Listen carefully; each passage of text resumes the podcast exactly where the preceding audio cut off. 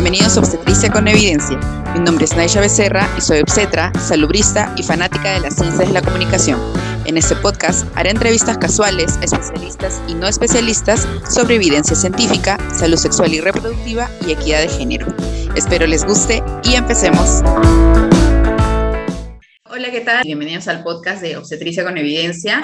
Eh, hoy, ok, no sé, la... es, de, Lima, Lima, Lima. Bueno. Grabando desde Lima. Sí, grabando desde Lima. Esta vez les he traído a Viviana Rojas. Muchas gracias por estar con nosotros, por aceptar la invitación. Viviana es becaria de este, Erasmus Mundus para una maestría en Europa, pero creo que son varios países, no solamente es en un país, ¿verdad? Son varios países. Fueron y bueno, durante toda su, su, travesía, conoció a alguien, se enamoró y, y tuvo su En Alemania, bebé. ya estaba en Alemania, ya cuando se supone que me iba a regresar. Ah, ya, no, no en todos los países, sino en uno no, solo. en uno solo. También, también, pero en Este. Alemania me quedé. la del final, ¿no? La historia, la historia estamos en Alemania ahora. Sí. Entonces tuvo su lindo bebé y lo que vamos a hacer ahora es compartir su relato de la historia de parto en Alemania y contrastarlo con la realidad peruana y un poco de Latinoamérica también, ¿no? que eso es bastante similar.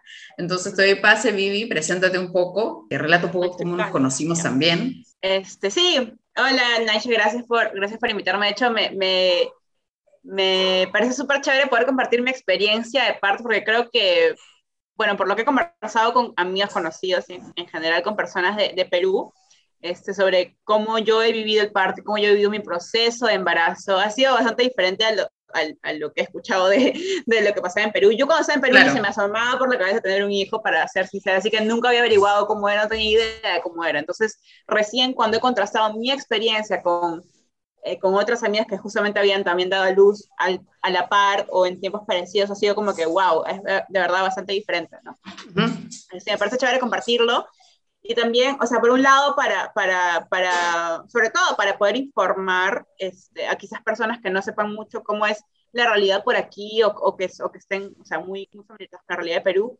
este, de que pucha, hay otras formas que ustedes pueden exigir que estén sus derechos este, claro. como, como madres, como mujeres, de poder exigir este, cómo, cómo tener un parto respetado, sobre todo, ¿no? un proceso de embarazo este, eh, pues que puedan disfrutar. ¿No? Exacto, sí, justo, justo comentas algo interesante porque es el tema de que algunas veces, como nosotros vemos una cierta forma de cómo atienden el parto, creemos que eso es lo normal, eso es, eso es lo claro. que pasa y lo aceptamos y es así, ¿no? Como que el parto así duele, será. el parto es así, a mi mamá será. le pasó esto, bueno, a mí también, y es como que sí. ya, ya no se busca más, y más aún si desde un, eh, de, incluso desde la parte política, desde la parte de los gestores, no ves estos cambios, pero aún naturalizas más este tipo de cosas, que creo que es interesante verlo desde otra perspectiva, ¿no? Ver no, otra realidad. Sí. De acuerdo, pero yo también diría que no solo desde la parte política, sino también desde la parte sociocultural, porque en Latinoamérica hay, o sea, esta cultura machista, que es, es Definitivamente. cierto, y esta, esta creencia falsa de que la maternidad tiene que ser sacrificada, de que la maternidad tiene que ser básicamente, de que la madre es un mártir y que se tiene que dar así, o sea, que tiene que sufrir para que sea, que si no se sufre no es una buena madre, y eso no es, y eso no, ese, ese pensamiento, esa mentalidad es muy propia de Latinoamérica, este, no es necesariamente así en otras partes del mundo, sobre todo por este lado de Estados Unidos, Europa Central, en Alemania.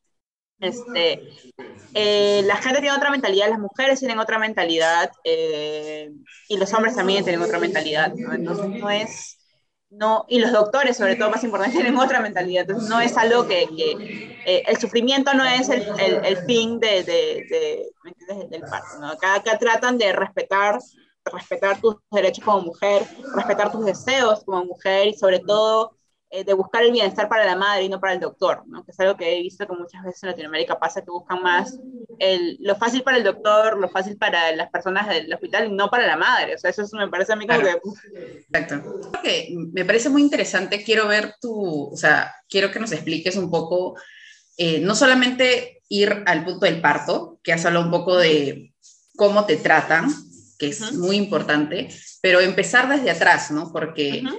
yo estudié la, la, maestría de salud pública, pero nos dimos cuenta que no solamente es en la parte de los prestadores de salud, ¿no? Bien es un tema sistémico, ¿no? Es sistémico, Entonces, es sistémico. Exacto, sí. es sistémico. Entonces, empecemos un poco, ¿no? Este... Es la sociedad, o sea, la sociedad que también te empuja oye, sí, vas a ser madre, tienes que sufrir, o sea, es la sociedad, es la, es la, es, o sea, ni siquiera es la tía, es la vecina que te dice, oye, tienes que sacrificarte por tu hijo, o sea, tienes que, ¿me entiendes? O sea, no, claro, el parto duele, o sea, es, es todo, o sea, no, no, es solamente el doctor. O sea, justo mi tesis, mi tesis estuvo en base a lo que se llama maniobra Christeller. Entonces, ese es este que te empujan en la panza. O sea, estás en ah, plena contracción, estás en plena contracción y te empujan. Ya, a eso se le llama maniobra Christeller. Y me acuerdo que una de, las, de una de las participantes me decía, yo le preguntaba, ¿pero sentiste dolor? ¿Te sentiste como él? Y me dijo, como que sí, pero bueno, ya sabía que me iban a hacer eso, ¿no? Mi mamá me dijo que era, eh, así era y así me iba a pasar. Era normal. Exacto, aceptaban eso, ¿no? Entonces eso es como que, wow, ¿no? Ponerlo. Pero bueno, empezamos a ver por el inicio. ¿Tiene seguro? ¿Cómo es el tema del seguro de salud allá? ¿Cómo es el sistema del sistema allá en Alemania? Te, te, cuento brevemente. Este, aquí en Alemania, o sea, es tener seguro de salud es obligatorio. Entonces, eh, apenas tú tienes, o sea, tienes permiso de residencia, o eres residente, o eres estudiante, en mi caso yo era estudiante, ya este, eh, o sea, tienes que tener, o sea, tú no puedes ir a Alemania como residente sin seguro de salud. Inmediatamente tienen que meterte a un, seguro de salud del Estado. Pero acá es, está, o sea, es estatal privado, porque el Estado regula a las empresas de salud, ¿no? Entonces es el privado y las regula y, y están, las, las, sí, las, las organizaciones de salud están obligadas a atender a todo el mundo y a aceptar a todo el mundo. Entonces es una cosa que, hay seguros privados, pero la mayoría de personas están en el estatal porque es suficientemente bueno, ¿no? Ok. Este, pero creo, que lo, creo que pagan, o sea, no es que sea seguro normal. Sí pagas, sí pagas, pero pagas de acuerdo a tu, o sea, no a tu edad, como en Perú, por ejemplo, en, en, en, porque en EPS en Perú pagas por de acuerdo a tu edad, ¿no? Claro, pero igual, eh, claro, EPS sería algo, es lo similar a que hay en Alemania. Sí, porque acá es, o sea, es estatal, pero es, o sea, básicamente es privado estatal, ¿sí, no? Claro. Entonces, acá pagas de acuerdo a tu nivel de ingresos, a tu nivel, o sea, a cuánta plata tienes, ¿no? Entonces, los que ganan más, pagan más. Este, y como estudiante, eh, como estudiante, bueno, pagas bastante poco, pagas yo pago como que, o sea, yo pagaba como que, como estudiante, como 100 euros. ¿no? Ahora que estoy como normal, pago como 200 euros, pero mensuales. Este, pero bueno, antes pagaba como 100. Este, no, pero además yo tenía seguro de salud, este, como yo vine acá becada eh, por la Unión Europea, mi beca, mi beca me la dio la Unión Europea, entonces la, Unión Europea también me pagaba el seguro de salud, entonces yo ya tenía seguro, yo no pagaba, me lo pagaba la Unión Europea. Este, pero igual, si, si vienes como, o sea, no como becado, sino como independiente o estudiante independiente, también eh, tú tienes que pagar. Pero si tienes que pagar. Y te cubre todo. Pero te cubre todo. O sea, pero esa es la diferencia, ¿no? Que no es como que te dicen, ya, pero te damos un periodo de carencia o, o no cubrimos preexistencias o, o no, esto es congénito, no, te, no, sino que te cubre todo. O sea, Tú vienes y desde el día uno que estás acá, desde el día uno que tienes tu residencia, estás cubierto por el seguro. Ah, y genial. Además que, y además que este seguro es súper chévere porque, mm, por ejemplo, yo, eh, o sea, con mi seguro, bueno, puedo cubrir a mi hijo, ¿no? O sea, ahora tengo un hijo y, y obviamente eh, mi hijo está cubierto por el seguro. Y eh, si estoy casada, o sea, todos estamos bajo el seguro de mi esposo, o sea, no es que haya que pagar como que el doble o algo. Este, ah. yo me voy a casar en breves y todos los dos vamos a estar en... ¿Te vas a casar? Escucho que te vas a casar. Sí, en unos meses, en un par de meses. ah, excelente. Ay, pero sí, o sea, es, es, es, yo estaba un poco eh, viendo el tema del sistema. Acá, por ejemplo, en Perú, como para que conozco un poco, eh, tenemos un sistema particionado, ¿no? Un el primero es el, el de salud MINSA, tenemos es obligatorio, ¿verdad? Eso es obligatorio, la salud es obligatorio. ninguno es obligatorio, por eso tenemos un gran ah. porcentaje de, de este... No, MINSA no es obligatorio. Es salud sí, pero no es que sea... es salud sí. Eh, pero no es que sea como que obligatorio, no son las personas que tienen este, un trabajo eh, estable, formal. Pero siempre te quitan el 5% para salud, si mal no recuerdo, porque yo me acuerdo que yo trabajaba, o sea, cuando yo trabajaba en empresas, me decían, ¿quieres EPS? Y yo decía siempre sí, ¿no? Y me cobraban EPS, pero además me cobraban el 5% de salud, que eso era obligatorio. Eso es lo que me decían, o algo así. Ya, en, en, realidad quien te paga el salud es el, es el trabajador, el, perdón, el ah. empleador. El empleador ah, es el que paga, ¿no? De teoría de tu sueldo no debería salir, sale del ah, empleador, es el que paga. Me estafaban, entonces no, no, sí, eso. Te, soy sincera, yo ni siquiera, yo en verdad como yo, o sea, yo era bien como que relajada con, claro. o, sea, o sea, no importa, ¿qué será? No importa, o sea, no me fijaba demasiado porque, o sea, claro, claro, te entiendo. No, yo tampoco. Recién cuando empiezo todo este, este, este mundo de, de, los sistemas de salud me doy cuenta este, la importancia al menos de conocer un poco, ¿no? Entonces tenemos tres, tres entes, el regidor, los prestadores, que venían a ser los hospitales y los profesionales de salud, y este intercambio entre los dos, que serían las, las aseguradoras. Entonces, acá en Perú tenemos tres diferentes. Uno es MINSA, que el MINSA es el mismo como que el gobernante el Ministerio, de Salud, y, tiene también, y el Ministerio de Salud tiene sus establecimientos prestadores, que son los hospitales MINSA, los conocidos hospitales MINSA, y los profesionales que trabajan ahí incluso tienen otra escala de remuneración, los MINSA. Por otro lado, tenemos los de e-salud, que vienen del Ministerio del Trabajo, en realidad. También regidos por, el, por la regulación del Ministerio de Salud, pero si tenemos el rojo, esa estructura, viene por el, por el Ministerio de Trabajo y también tiene sus establecimientos de salud y los profesionales que trabajan tienen otra escala remunerativa, es otra cosa. Y por otro lado, tenemos este, el privado, ya que el privado es realmente un zancochado, no sabemos quién rige ahí, ¿no? Y cada quien nadie, nadie lo que privados, no, cada quien Exacto, cobran lo que quieren, tal, tal cual, esa. Entonces, eso es, básicamente Latinoamérica se mueve así un poco, ¿no? No tenemos seguro universal, ¿no? Está el MINSA, lo único que ha hecho último ha sido el tema del COVID, que ha asegurado a todos por COVID, pero básicamente solamente es para COVID, ¿no? O sea, yo tengo el seguro que dice SIS, pero si voy por otra cosa me van a cobrar. Obviamente el cobre es más barato que en cualquier otro lugar, pero igual no es que está asegurada, ¿no? Personalmente yo no tengo seguro, lágrimas, lágrimas. Yo no tengo seguro, mi contrato ah. no me ofrece, acá hay bastante inestabilidad laboral, entonces mi, mi contrato no me, no me ofrece eso y ahorita en no lo tengo, cosa que en Alemania no es así. No, es obligatorio. Todos, todos, absolutamente todos deben tener un seguro. Es obligatorio, sí, Incluso si no puedes pagarlo, o sea, si vienes como refugiado, si tienes una condición de desempleado, este, igual te da un seguro. o sea, tienes que tener papeles para sustentar tu, pues, tu, situación de desempleo o de falta de fondos y tal, pero igual, igual te da un seguro. No, no puedes, no, hasta los homeless tienen seguro, o sea, no puedes no tener seguro, no, no, es una cosa. O incluso, si, si, no tienes seguro, o sea, si no estás pagando seguro, igual si vas a un, a un lado, este, o sea, si te pones mal y vas al hospital, te tiene que atender, o sea, no es que, por ahí vi, vi un video la otra vez en Perú que, que alguien iba por emergencias a la clínica Ricardo Palma o algo así, ah, estaban pidiendo documentos. El chico desmayado, así. Sí, medio muerto, medio muerto. Sí, exacto. Es como que, ¿qué? O sea, no, acá tienen que atender sí o sí, no, no hay. Claro, no, bueno, eso pasa bastante aquí, pero en el privado. Te diré que mi salud y Minsa sí te reciben, sí o sí. Va, no habrá medicamento, o sea, te reciben, pero no hay medicamentos, no está el, no está el doctor. Te echan a la camilla, pero bueno, te, te, recibimos y esperamos juntos, ¿no? Esperamos juntos se gane el medicamento. Por otro lado, en el privado puede que esté el medicamento, el doctor, pero no te, lo, no te van a recibir hasta que decir que puedo pagar, te voy a pagar, sí puedo, ¿no? Horrible. Sí, es, es, una cosa muy inestable aquí la salud. Y, me parece inhumano, o sea, inhumano. O sea, a mí, a mí, o sea, esa es su opinión personal, a mí me parece inhumano que se pueda lucrar con la salud. O sea, yo estoy completamente en contra, completamente en contra, sí, Definitivamente. En, mayúsculas, completamente en contra de, eh, lucro con la salud y con la educación.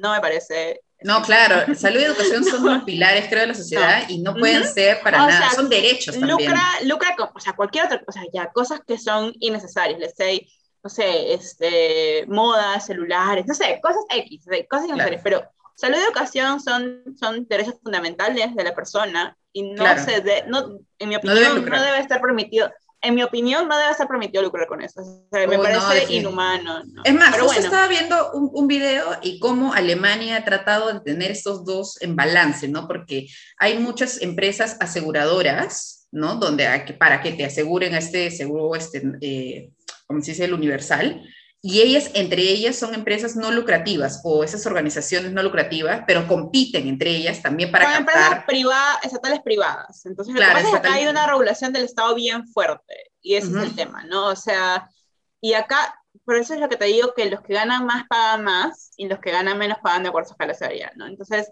lo que pasa es que acá los que ganan más subsidian a los que ganan menos, pero es para que todo el mundo pueda tener la misma calidad de salud, independientemente de tu nivel de ingresos, o sea, porque realmente tu derecho a la salud no debería depender de cuánto ganas, o sea, eso me parece a mí, o sea, es como, bueno, Claro. Pero como estamos hablando un poco del tema, podemos regresar un poco a la parte de es, es, que no, va a, ser un, va, a ser un, va a ser un mini episodio de sistemas de salud. No, sí, porque si me pones a hablar de, de que piensas gestión pública en temas de salud, o sea, me voy a ir y voy a sacar mi bandera roja, que ya, o sea, ah, no, sí, o sea, no. Eh, en carteles, vamos a estar en carteles. Pero bueno, entonces ya sabemos un poco sobre esto y creo que vamos a regresar a eso cuando ya nos toque, bueno, ahorita, ¿no? Con el tema del cuidado del embarazo, que asumo está dentro también, pues, obviamente, del, de este seguro, pero en primero, coméntanos cómo fue tu embarazo, cómo eh, te enteraste de la noticia, cuál fue tu primera reacción, cómo se lo contaste. No, o sea, fue, lo que pasa, y a ver, yo vine a Alemania para el último ciclo de mi maestría y mi plan, o sea... ¿En qué otros países estuviste? Yo comencé a estudiar en Austria, de ahí me fui a Finlandia, estuve seis meses en Austria, siete meses en Finlandia. En Finlandia comenzó toda la pandemia eh, y estuve, bueno, estuve en Finlandia hasta como, mm, habrá sido septiembre del 2020. Y en septiembre del 2020 vine a Alemania. Este, y mi plan inicial era quedarme en Alemania solamente por cinco meses, este, porque era mi último ciclo. Eh, era para hacer tesis y hacer unos cursos que me faltaban para la maestría. Eh, pero ah, llegando a Alemania, a las dos semanas conocí a quien es ahora el padre de mi hijo. Rapidísimo. Así. No, pues sí, lo conocí por Tinder, lo conocí por Tinder. Este, y, o sea, yo dije, bueno, vamos por una chela, ¿no? Normal, o sea, vamos por una chela, Alemania, chelas drogadas, chela. Eh, conversamos eh, el primer día que nos conocimos y el primer día, de verdad, o sea, el primer día que no, no pasó nada, este, solo conversamos 10 horas. O sea, yo me quedé ronca de conversar tanto porque habíamos conversado como que horas sobre... Comencé a hablar de política, ¿no? Y de lo que ya, pensamos. Entonces, uff, ya volamos. o sea, volé, yo comencé a decir... ya me imagino, Yo comencé claro. a decir... Claro, no, claro. que el capitalismo lo odio. ya, ahí, Entonces, vamos. y él también, o sea, que el mundo está mal. Ya. Entonces comenzamos ya. a hablar eso, este, ya bueno, 10 horas y de verdad que, o sea, yo antes, yo nunca he sido una persona que me considero romántica ni nada, este, y nunca en mi, en mi, en mi estructura mental estuvo como que casarme, ni tener una familia, ni nada, yo era más como enfocada en mi carrera y tal, pero lo conocí y dije, bueno, este es el hombre con el que me voy a casar, ¡Qué chévere! o sea, sí, fue como Qué una cosa buena primera vista, y él también, o sea, él desde el, él, desde el primer día que o sea, nos conocimos, le dije, bueno, Claro, acá es, acá me quedo. dale. Bueno, eso fue, bueno, nos conocimos ese día, hablamos 10 horas, bla, bla, bla. Dos semanas después nos mudamos juntos.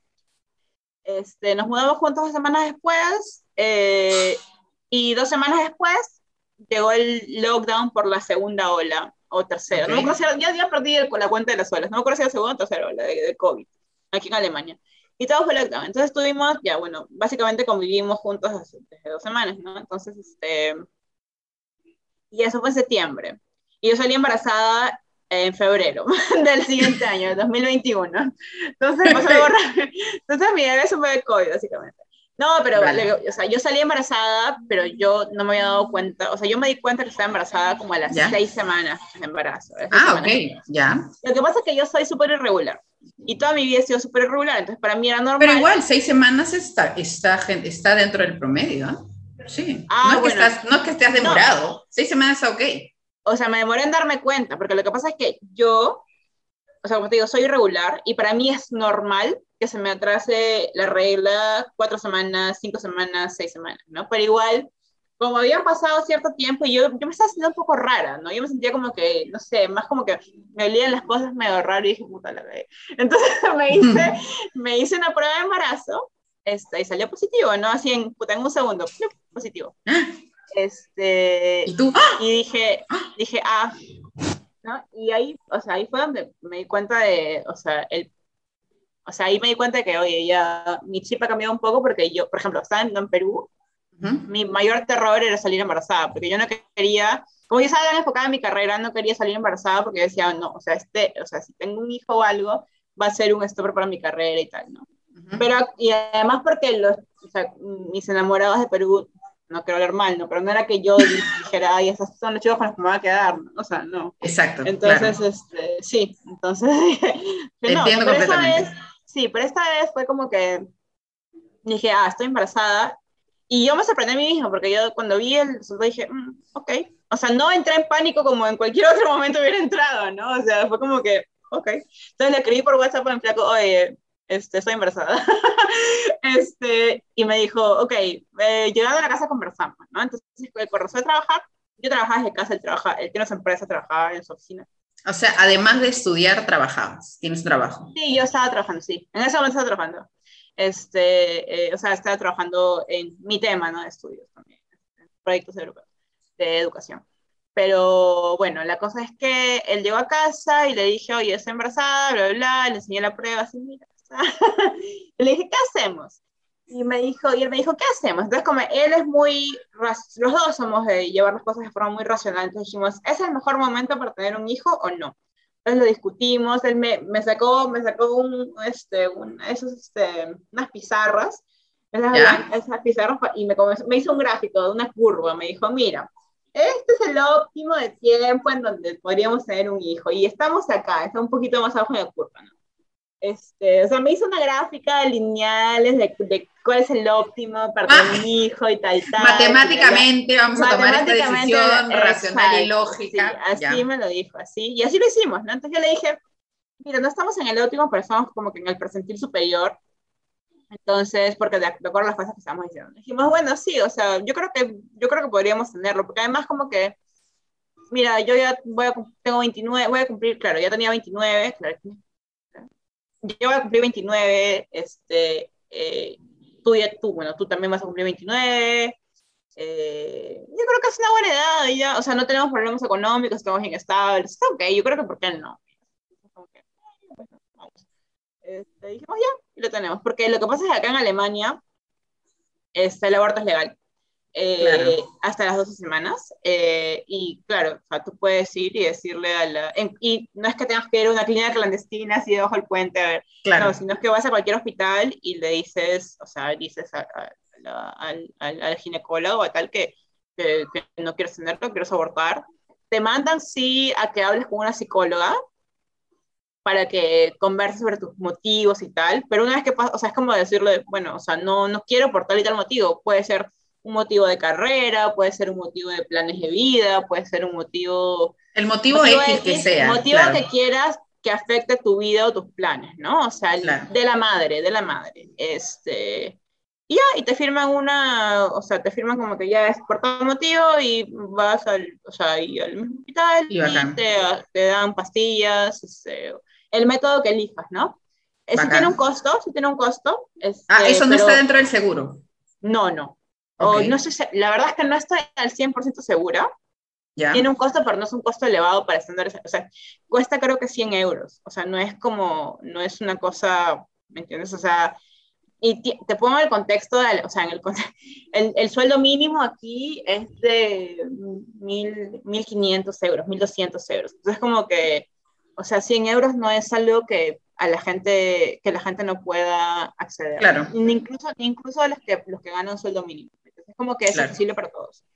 Este, y creo, eh, no estoy segura de esto porque no ha sido mi caso, no lo he averiguado tampoco, eh, que si no tienes los medios para eh, pagarlo, igual eso es tu derecho de hacerlo y te lo tienen que hacer. ¿no? Entonces, ah, ok, ok. De nuevo creo que de acuerdo varía, varía la escala. Claro, pero a mí, por ejemplo, lo que quisiera rescatar de lo que has dicho, este, más allá, pues, ¿no? Del tema de que Alemania tiene acceso y nosotros no, y bastante Latinoamérica no lo tiene, eh, es que has tenido la oportunidad de tener el proceso de decidir continuar el embarazo.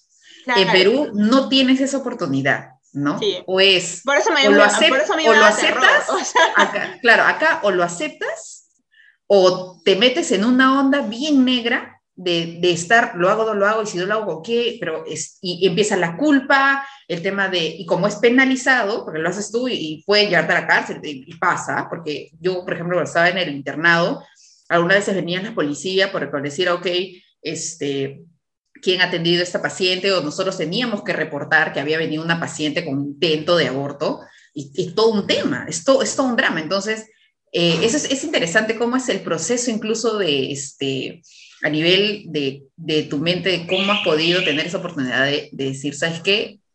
Ah, por todas estas cosas yo decido continuar el embarazo. Acá no hay eso. Acá es como que si ya lo quería, escucha bien por ti, y si no, entras en una espiral de culpa, de miedo, de estrés, te sientes sola, ¿no? Hay, hay muchas cosas que, eh, no sé, las personas pueden decir sí, que el aborto está mal, que no sé qué, pero con un poquito de empatía te das cuenta que no están así, es, es todo, no es una decisión fácil, o sea, viendo lo que tú has hecho con, con tablitas y todo, no es tan fácil tomar la decisión de continuar para que alguien venga Claro, para que venga un estado y te diga, ¿sabes qué? Sí o sí lo haces. ¿Por qué? Sí, ¿no? es, por eso que te digo que a mí en Perú me daba terror salir embarazada, porque yo, o sea, yo sabía que no era mi momento, no era mi momento, no era mi lugar, eh, no era mi deseo, ¿no? No tenías la posibilidad, o sea, o, sea, entre comillas la tendrías, pero uy, tendrías que irte por otro camino. ¿De abortar te refieres? Claro. Lo que pasa, bueno, a ver, también para eso yo soy una persona que me, me gusta investigar mucho, ¿no? Entonces, yo, y, me gusta planear y me gusta tener como que siempre, o sea, me gusta resolver cosas, como dije, justamente de esto hablábamos, o sea, yo resuelvo cosas. Entonces, como que yo ya tenía, o sea, yo siempre tenía en mente, ok, si solo embarazada en Perú, sé cómo abortar, eh, por mi cuenta, ¿no? Porque me había descargado, o sea, había investigado mucho sobre el, en la OMS, sobre aborto seguro, hay papers sobre aborto seguro. Claro, tenía, Estoy súper leída sobre temas de misoprostol, de las dosis, del cuidado, del uso y todo. Entonces yo ya sabía cómo abortar en Perú. Este, pero no quería llegar a ese punto, ¿no? Obviamente. Ah, esa, a, eso me refiero. Yo también, bueno, yo por parte, claro, por parte de ser obstetra, también sé básicamente lo que, lo que tú conoces, también sé que hay organizaciones que te acompañan y navegan contigo sobre el proceso, pero, pero de nuevo, o sea, te digo que como el sistema te penaliza, ya de por sí estar aquí te da miedo. Ya, es Cualquier pasito es el tema también, ¿sabes? Es, el tema que, que, es el tema que en Perú también tienes que tener, o sea, contactos de confianza que te puedan dar el medicamento, o sea, el misoprostol. También, porque no te la han Que sepas que no te estén dando, puta, desenfriolito, ¿no? O sea, este, o, o, algo así, ¿no? Porque además que te cobran bastante. Yo tengo varias amigas que han abortado, este, y que, ojo, y que son personas privilegiadas, son personas que vienen de estratos sociales altos o medio altos, este, y han abortado, y, pero porque y, y, han abortado y todo bien, o sea, en sus casas, tranquilas y todo, pero porque además tienen la seguridad que tienen contactos confiables, ¿no? O sea, igual te cuesta, te cuesta, no cuesta tan caro, cuesta un poco caro, pero no tanto, eh, para un estrato medio alto, ¿no? Pero si vamos a personas que no tienen las posibilidades económicas de abortar, obviamente, escucha, es irte a la carnicería a ver qué sale. Tal o, tratar de hacerlo tú misma, que es peor todavía con N cosas, intervenciones poco seguras, y ahí es donde vienen, pues, infectadas. la falta de información es horrible, o sea,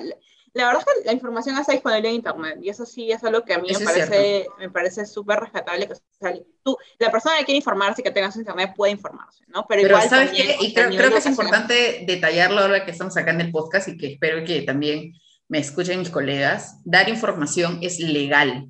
O sea, eso es algo que dentro de mis colegas tienen mucho miedo incluso de hablar de aborto. Muchas obstetras como que no, dice, ay, no, pero ¿cómo no? De repente no debo decirle que la dosis de la misoprostol es eso. Y eso, eso es legal. Eso, es o sea, eso está, eso está en la guía. De, uno, uno googlea este, guía para OMS, seguro del MINSA, ahí está. La ¿Ah, sí? Ah, no sabía. El, ah, perdón, del OMS, perdón, del OMS. OMS, OMS. El MINSA no he buscado, yo la OMS. No hay.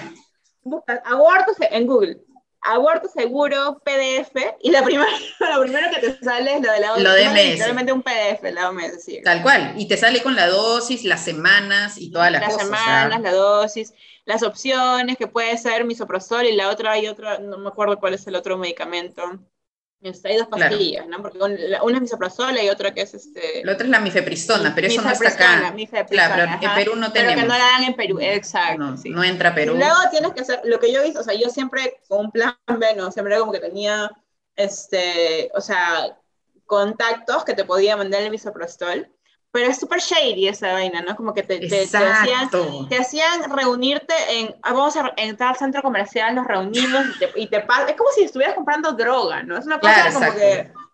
O sea, eso. Me parece, a, mí me parece a, eso, a, eso, a, eso, a eso iba yo con tu proceso tan libre y tan tranquilo de exponerlo, decir, bueno, ¿y qué hacemos? Ya, ese ¿y qué hacemos? Acá no, no, o sea, no, a menos que ya tengamos como que una suerte de conocimiento que existen estos lugares, que hay esa posibilidad, pero en la mayoría es como que, pucha, ya, ¿no? Y entras en, y si no lo quieres tener, entras en una vorágine de depresión y de, ay, no, bien traumático, en verdad. De acuerdo, de acuerdo. sí, a mí me parece también o sea, a mí me parece sui generis, para, o sea, para mí fue sui generis el tema de poder decir, ¿y qué hacemos? ¿no? Y, de, sentarnos, así, todavía estamos, Relax. estamos sentados, comiendo tu, comiendo tu papita, a ver. Comiendo mi croissant, sí, comiendo, ¿Y hay qué hacemos? Y él me comenzó a hacer el gráfico, y decimos, ya, pues sí, igual nos dimos, o sea, dijimos, ya, nos damos cuánto, o sea, nos dimos dos semanas para pensarlo, ¿no? O sea, yo desde que, desde que salí embarazada lo pensé por dos semanas antes de decir seguimos o no, porque todavía estamos dentro del rango de tiempo, ¿no? Entonces dijimos, ya, sí, normal, ya, bueno, vamos. Pero qué bacán, qué bacán. O sea, tuve, lo pensé, lo, lo mastiqué literal, o sea... Claro. En cambio, y creo para, para cerrar este punto, ¿no? O sea, es súper chévere que desde que tomaste la decisión de continuar el embarazo, como que lo llevas bien, ¿no? Lo llevas aceptando el proceso. mientras que esta aceptación es obligada aquí. Porque de repente no accedes al aborto y ¿qué haces? Lo tienes ahí, pero no quiero. Y, y, si no lo llegas a aceptar, te culpan. Mala madre, desnaturalizada. Uy, es, es, es, es, tan una carga bien compleja, ¿no? También creo que depende mucho, creo que depende mucho de la personalidad de la mujer, ¿no? O sea, lamentablemente, de nuevo, vivimos en una cultura machista, donde lo común es que, claro, tengan esta, hay este, este, esta, este ideario mental de que hay la maternidad y, y, este es el rol último de la mujer. No es cierto, ¿no? Entonces, este, yo de por sí tengo también la, el privilegio o la suerte de haber crecido en, una, en, una, en un matriarcado, o sea, mi familia manda las mujeres. Entonces, este, nunca, yo nunca me he sentido menos que un hombre o nunca me he sentido este, subyugada o, ¿no? a un hombre. Yo, siempre, yo estoy acostumbrada a ver mujeres en posición de liderazgo. Entonces, para mí es lo más natural del mundo, ¿no? Claro. Sé que no es el común denominador en, en Latinoamérica, ¿no? Pero claro. O sea, exacto. Pero es bueno, pues, no tener la oportunidad y espero que poco a poco lleguemos a eso. Acá en Perú solamente lo tenemos por el tema de aborto terapéutico en el peligro de vida de la mamá y es también todo un drama. ¿no? Ni siquiera por violación, ni siquiera por violación. Eh, no, no, por violación no. O sea, lo que, lo que hacen algunas veces, y no todos, porque según dice, no dice que hay violación. Entonces hay algunos médicos, algunos psiquiatras que dicen que el, el acto... Culpa de la mujer. claro, no, dicen que... No, no, no, me refiero a que cuando llegan, hay, sí hay médicos que mencionan, bueno, como ha sido violentada, hay un grave este, afectación de su salud mental de este embarazo y por esa línea, que es el número 11, que dice cualquier cosa que afecte gravemente su salud mental o a su salud, por ahí lo ponen. Pero tiene que pasar por, por comité médico, una junta médica, para que todos ellos acepten. Entonces, todo un procesazo, ¿no? Yo he tenido una amiga que pasó por ese proceso dramático y aún así cuando le aceptaron en la junta médica tuvo que escuchar una horrorosidad de una ginecóloga que le dijo cuando estaba atravesando ese proceso asesina sí, ¿y, para qué y era, para qué las piernas para qué las piernas sí pero bueno, en fin, creo que eso merece también alguna vez si podamos hablar de esto más explayadamente, con mucha, incluso con otras personas, otros, otros este, relatos. Pero vamos a pasar a otra parte, ¿no? Sí. Como este, ya que avanzamos, ¿no? Gracias por escucharnos aquí en Obstetricia con Evidencia. No se olviden de seguirnos por las redes, en Instagram, Facebook y TikTok. Hasta otro episodio. Bye.